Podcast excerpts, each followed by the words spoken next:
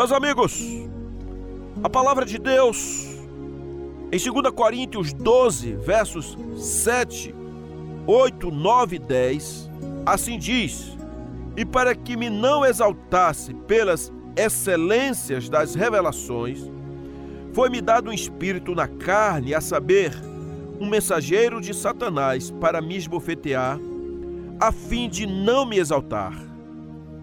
Acerca do qual três vezes orei ao Senhor, para que se desviasse de mim, e disse-me: A minha graça te basta, porque o meu poder se aperfeiçoa na fraqueza.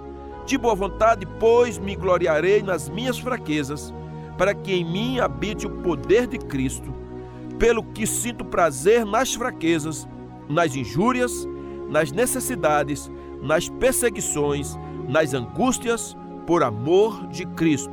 Porque, quando estou fraco, então sou forte. Eu quero falar a respeito da graça de Deus em meio à dor, à provação, à tentação, em meio ao espinho na carne. Queridos, se houve alguém neste mundo que experimentou e vivenciou em diversas situações a graça de Deus em profundidade, essa pessoa foi o apóstolo Paulo, em diversos momentos ele precisou fazer renúncias por conta de tantas situações. E claro, a graça do Senhor agindo de forma cabal e profunda em sua vida foi o motor, a essência para que ele pudesse vencer. Porém, existem tipos de renúncias que às vezes são complicados demais. E uma dessas se destaca diante de todas as que Paulo passou. Porque é esse assunto que eu li agora nesses versículos da segunda carta que ele mesmo escreveu aos Coríntios, quando ele fala a respeito da dor que está sentindo na carne. Porque nessa narrativa precisamos aprender o que Paulo estava passando com quem ele estava convivendo. Era Paulo que ele mesmo disse que havia um espinho na sua carne, um tipo de dor, algo que deixava aflito, que tocava na sua carne, tocava na sua alma. A Bíblia não diz o que é, se era algo físico, emocional, mas eu sei de uma coisa: algo que tirava a comodidade desse apóstolo, algo que mexia com ele, algo que fazia com que ele ficasse às vezes angustiado. Por isso que ele insistentemente foi aos pés do Senhor, clamar a Deus para pedir que o Senhor tirasse isso dele, porque estava doendo, estava machucando, estava deixando ele importunado. Mas a resposta de Deus para isso foi algo que talvez Paulo jamais esperava. O Senhor disse: Paulo, a minha graça te basta, porque o meu poder se aperfeiçoa na fraqueza. De boa vontade, pois me gloriarei nas minhas fraquezas, para que em mim habite o poder de Cristo. Claro, Paulo deve ter ficado surpreso com essa resposta porque ele já vinha sofrendo. E avalie você está passando por um momento tão complicado, por uma vergonha que não procede de você, é alguém que fez, por um, um espinho que está furando você, que está machucando, um contexto complexo. Talvez você mesmo agora esteja passando isso, ou já passou, e você ouve isso, o Senhor dizer: Olha, minha filha querida, eu vou lhe dar graça, e é o suficiente para você avançar. O Senhor afirmou a Paulo que ele ia permanecer caminhando com esse espinho, com esse sofrimento que tanto afligia. De forma alguma o Senhor falou que iria tirar. Porém, o mais rico e importante conselho a ser destacado é que o Senhor Deus garantiu que o seu poder, o seu favor e a sua graça seriam coisas suficientes para que Paulo pudesse conviver, pudesse ser aprovado no meio desse sofrimento, dessa dor. Quando nós lemos a sequência deste texto, então nós percebemos que Paulo, nessa lição, aprendeu a superar, a renunciar, a suportar.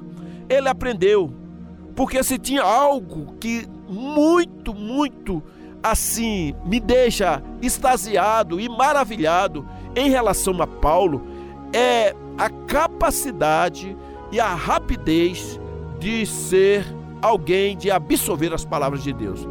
Como aprendiz, Paulo levou muitas trauletadas na vida, apanhou muito, sofreu muito, foi abandonado, prisões, perseguições, envenenado. Mas Paulo, quando ele olhava para o Senhor, ele se sentia confortável, ele se sentia bem, ele se sentia tranquilo, porque ele sabia que Deus cuidava dele. Veja só, irmãos, o que diz o versículo 10. Ele diz: depois de tudo isso que passou e das palavras que ouviu do Senhor, ele disse: Pelo que sinto prazer nas fraquezas, nas injúrias, nas necessidades, nas perseguições, nas angústias, por amor de Cristo. Porque quando estou fraco, então sou forte. Paulo entendeu a razão do seu sofrimento. Ele entendeu porque no versículo 9 você pode perceber isso. Ele diz: Para que me não exaltasse pelas excelências das revelações.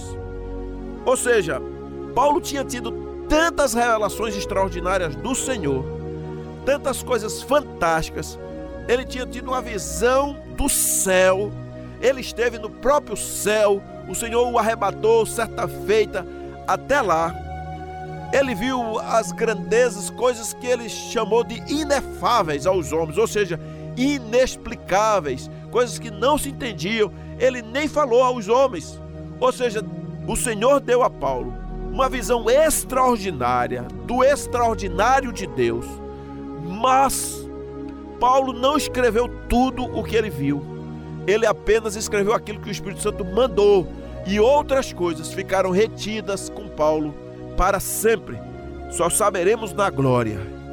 Então, esse entendimento de Paulo, da renúncia que ele teve, das dores que ele passou, apesar que Paulo saberia que se o Senhor quisesse remover o seu espinho, a sua aflição, a sua dor, ele poderia. Mas também o Senhor quis mostrar que permanecendo espinho em Paulo, fazia com que ele não fosse um cara orgulhoso. Porque Paulo, ele era orgulhoso quando ele era um fariseu. Ele tinha o nariz empinado, ele achava que podia todas as coisas. Ele ia aos magistrados, ele ia ao sinédrio, ele gostava de mostrar que de fato era um justiceiro. Então ele ia lá e pegava cartas com autorização para entrar de casa em casa, tirar as pessoas, ameaçá-las, açoitá-las e, se fosse o caso, até mesmo tirar a própria vida delas. Então havia em Paulo uma empáfia, um orgulho, porque ele era um fariseu, ele era um cidadão romano, ele era da tribo de Benjamim, onde o primeiro rei de Israel havia nascido, ele era um homem poliglota, ele era um homem versado, ele era hebreu dos hebreus. Esse homem, ele tinha um orgulho muito grande e Deus percebeu que Paulo não se curaria disso se ele não botasse um freio na vida de Paulo. Por isso, o Senhor disse: Para que você esteja na minha dependência, para que você esteja perto de mim, eu vou colocar um espinho. Quer dizer, quando eu digo o Senhor vai colocar, na verdade a Bíblia expressa que foi Satanás que colocou. Mas deixa eu lhe dizer, o diabo não faz nada com o povo de Deus se não existir a permissão do Senhor. A verdade é essa. Então você pode me dizer, pastor, como é isso?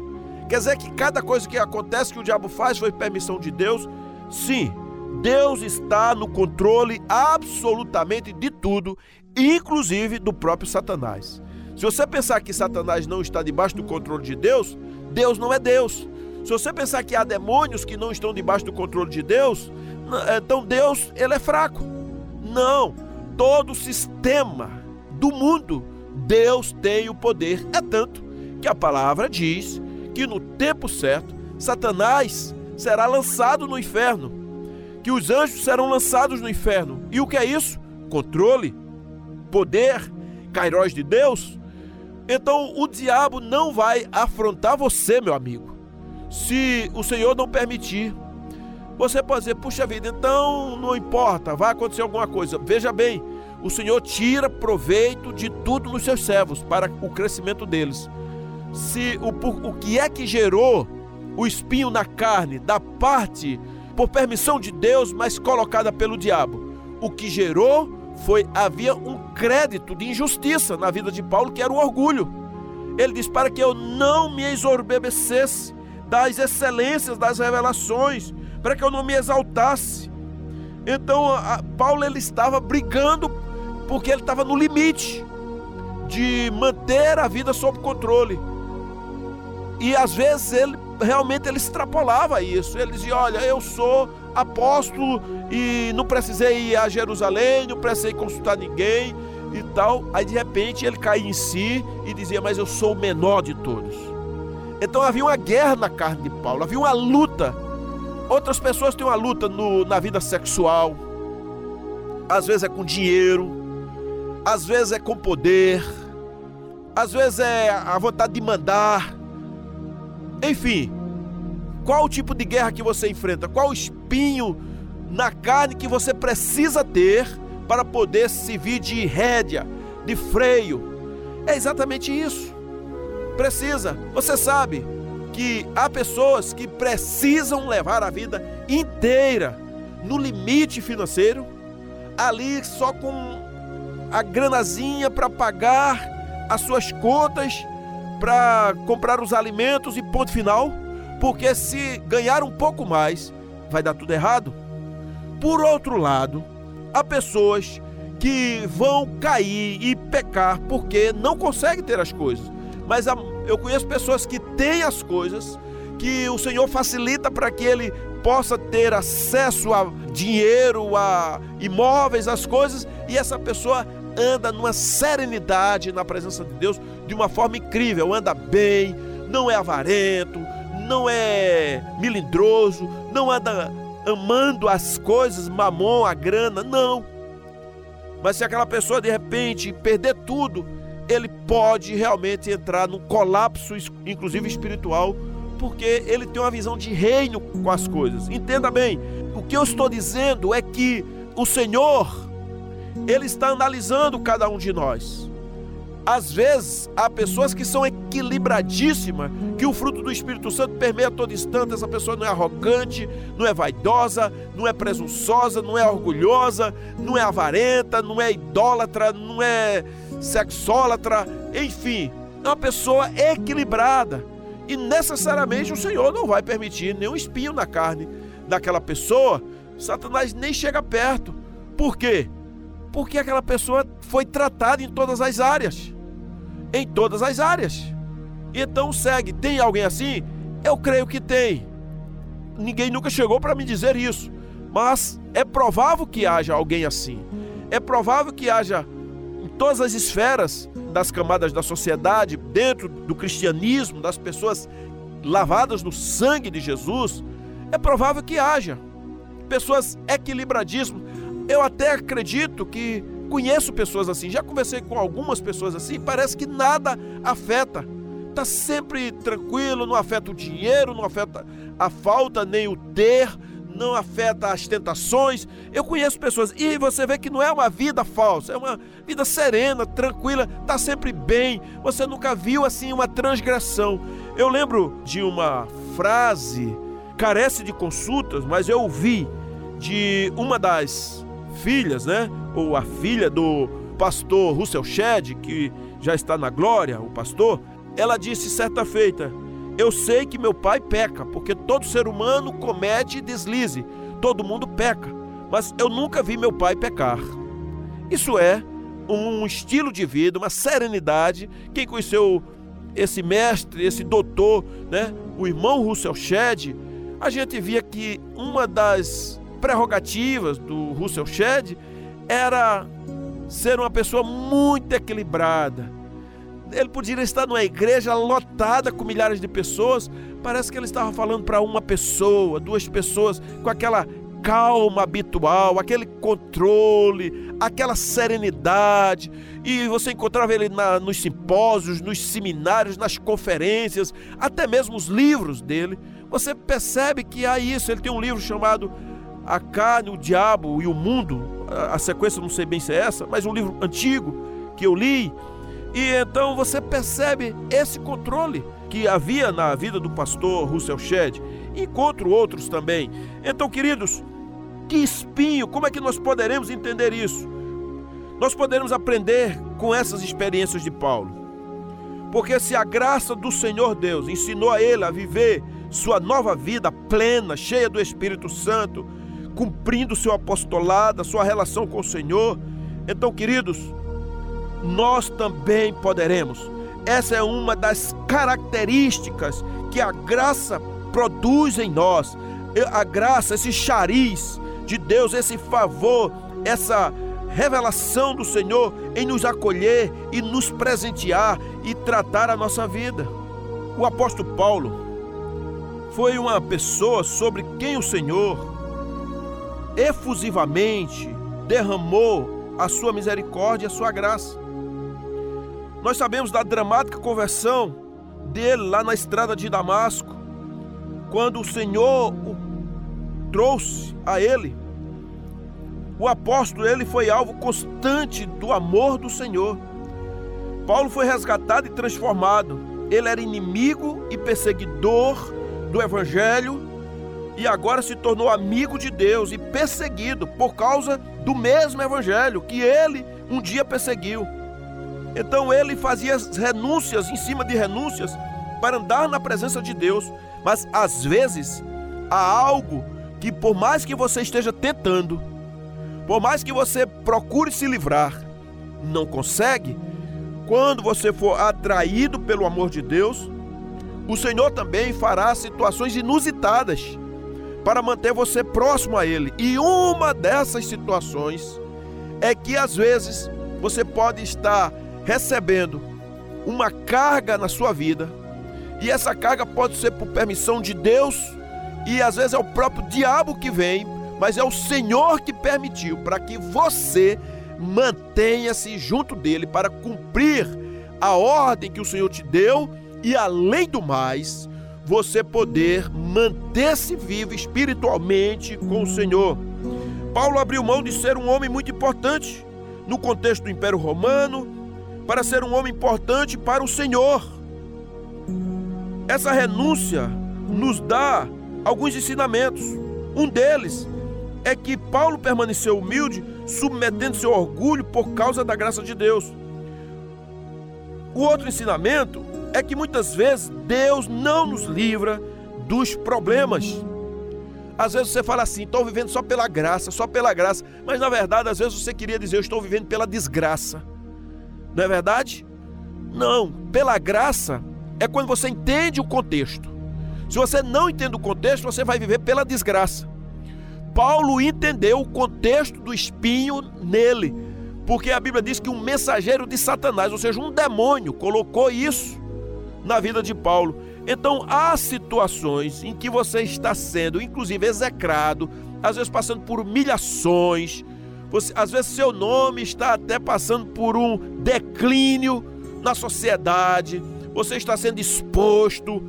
E no fundo, no fundo, é o Senhor trabalhando você, embora você esteja revoltado, revoltado com a igreja, revoltado com a família, revoltado com amigos, revoltado com o trabalho, revoltado consigo mesmo, mas você não está entendendo o contexto. Enquanto você não entende o contexto, ainda que seja um mensageiro de Satanás ou não, mas se você está passando por situações adversas e não entende o porquê, por enquanto você não está vivendo na graça. Na graça é quando você descansa no Senhor, você recebe a revelação do Senhor, você sabe que até se as coisas facilitarem para você, você só piora. Eu conheço situações assim e você conhece também. Eu conheço pessoas que foram embora da igreja porque estavam chateadas, porque olhou para a igreja e disse: é um bando de hipócritas. Quem está aqui são hipócritas. Tem gente que vem falar comigo e me chamar a atenção, mas são pessoas indignas, são mais sujas que eu, então eu não posso aceitar. Mas isso é o que? Isso é humildade? Isso é graça? Não, é desgraça, é orgulho. Se Paulo não aceitasse esse espinho, ele disse: pelo que sinto prazer nas fraquezas, nas injúrias, nas necessidades, nas perseguições, nas angústias, por amor de Cristo. Porque quando estou fraco, então sou forte. Que fraqueza é essa? A fraqueza é o momento da dor, a fraqueza é o momento da perseguição, é o momento da incompreensão, é o momento do abandono, é o momento da escassez, da aflição, da angústia, da sede, da fome, seja ela física, espiritual. Sim, Paulo disse: Eu sinto prazer nas fraquezas e nessas coisas, porque ele estava dizendo: Eu consigo, a partir de agora, com essa dor, com esse espinho, eu consigo andar na serenidade com meu Deus. Será que você aprende alguma coisa?